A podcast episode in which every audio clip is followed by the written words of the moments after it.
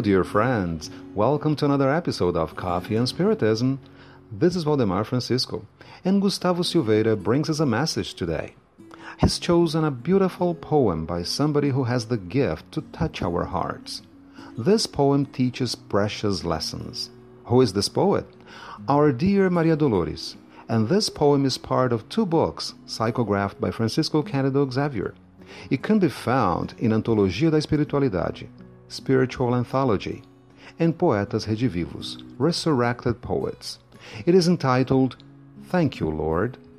It goes like this Thank you, Lord, whenever you say no way to the inappropriate pleas made in the prayers I say. Most of the graces I ask you to pour out love, permission, possessions, delight maybe would turn out to be thorns. In my pathway they would be applied. Sometimes I beg you to bestow favors on me, and I lament, make a fuss, cry. A mere whim, nothing but a clamor that comes out of my pride. There are privileges I long for, and I demand a yes from you. But if you gave them to me, they would turn out to be against me through and through. Many times I ask for tenderness, but that love never comes true. That's when you give me loneliness as a guide, so that I get inspired to look for you.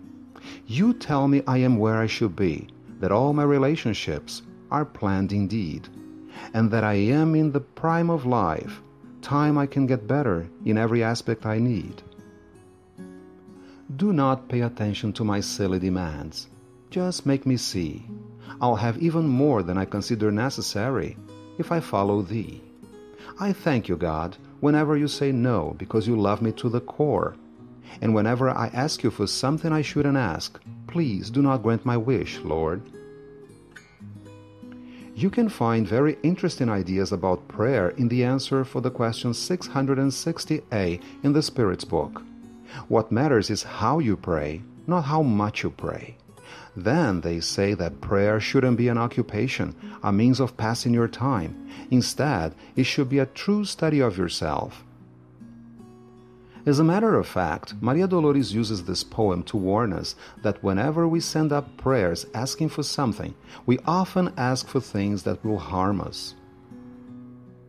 Many people pray asking for riches, material facilitation, and even when they don't say it clearly, these wishes are exposed through the feelings in their hearts. Asking is always a problem because we have a limited vision of life.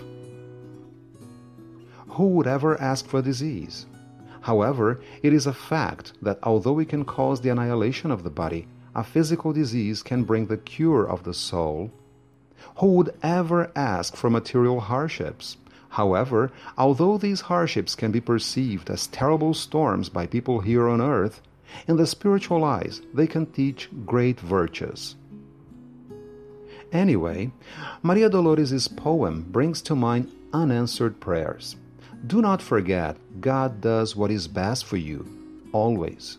And the best does not necessarily mean you'll have a whale of a time.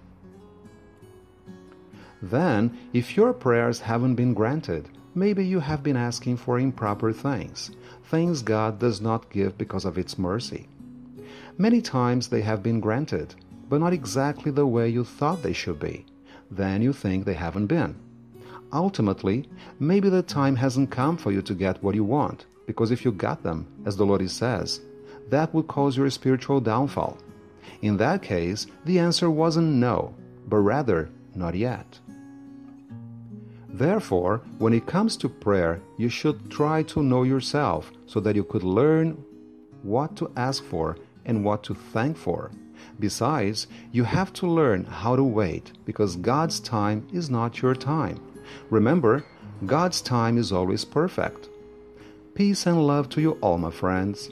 And until the next episode of Coffee and Spiritism,